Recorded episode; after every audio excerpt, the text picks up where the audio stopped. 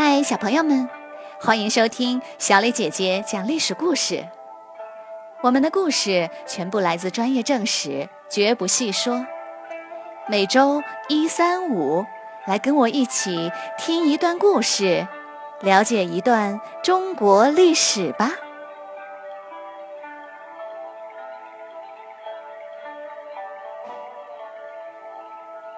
今天我要给你们讲的故事的名字叫做。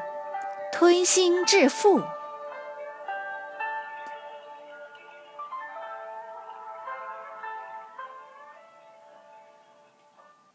刘秀打败王朗后，更始帝封刘秀为萧王。一天，耿弇对刘秀说：“士兵死伤太多了，我打算回上古，再多招募一些兵马。”刘秀诧异的问：“我们已经平定了王朗。”整个天下都归顺更始帝，还招兵马做什么呢？耿弇说：“你看，光河北就有大小几十支农民起义军，少的几万人，多的有几十万。他们四处抢掠财物，百姓苦不堪言，社会动荡不安。天下大多都是如此，连关中都还没有安定，更始帝哪里顾得上河北呢？”河北的事儿只能靠我们自己来解决。刘秀恍然大悟，立刻派人到各郡县征调士兵，然后亲自率军讨伐起义军。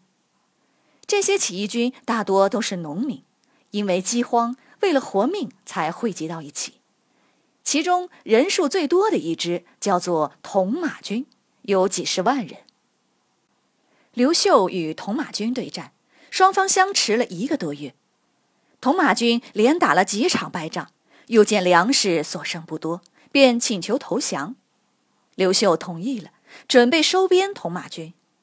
然而收编刚刚开始，铜马军得到了其他起义军的支持，就反悔不投降了。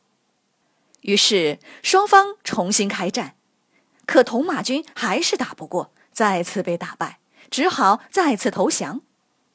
然而，刘秀的部将们非常担心，铜马军有几十万人，比我们的人多多了。万一又反悔的话，这就麻烦了。与此同时，铜马军的将领们也提心吊胆，生怕刘秀不信任他们，会把他们全杀了。刘秀知道后，下令对铜马将领们说：“你们回各自军营，整顿好军队。明天我要去检阅。”第二天，无数的铜马军密密麻麻地排列在军营前，一个个手持武器，刀枪林立。过了一会儿，刘秀来了，他只带了几十名随从，径直来到军营，开始检阅。铜马将领们都非常惊讶，因为这时只要任何人一声令下，铜马军就可以把刘秀砍个稀烂。然而，刘秀似乎一点儿也不担心，神态自若的到每一个军营前问这问那，停留了大半天，这才回去。铜马将领们都感叹地说：“刘秀简直是把心掏出来放进了我们的肚子里，他可以把命都交给我们，我们还担心什么呢？”而部将们见刘秀安全回来，也相信了铜马军。就这样，刘秀成功的改编了铜马军，拥有了一支真正属于自己的大军。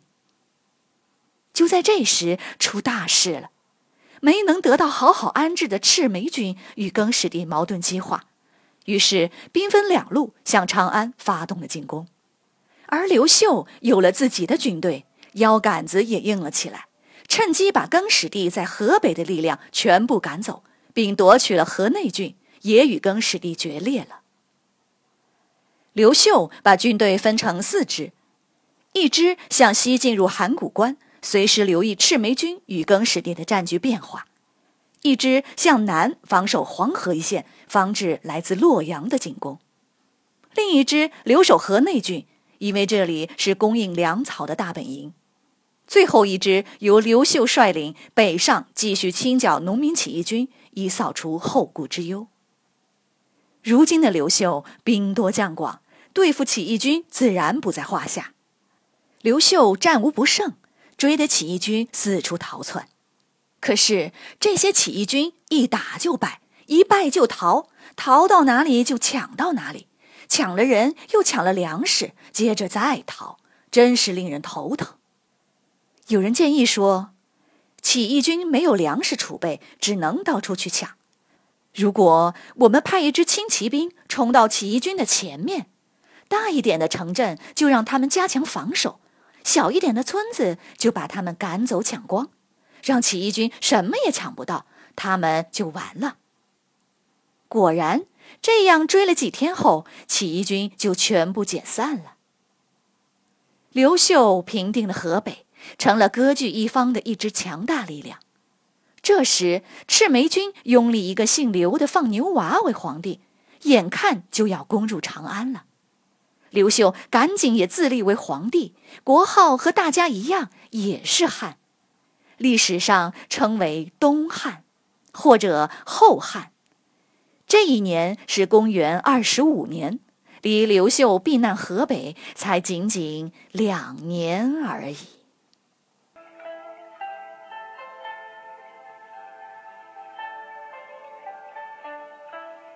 小朋友们，今天的故事就讲到这里。下面我们一起来学一个成语：推心置腹。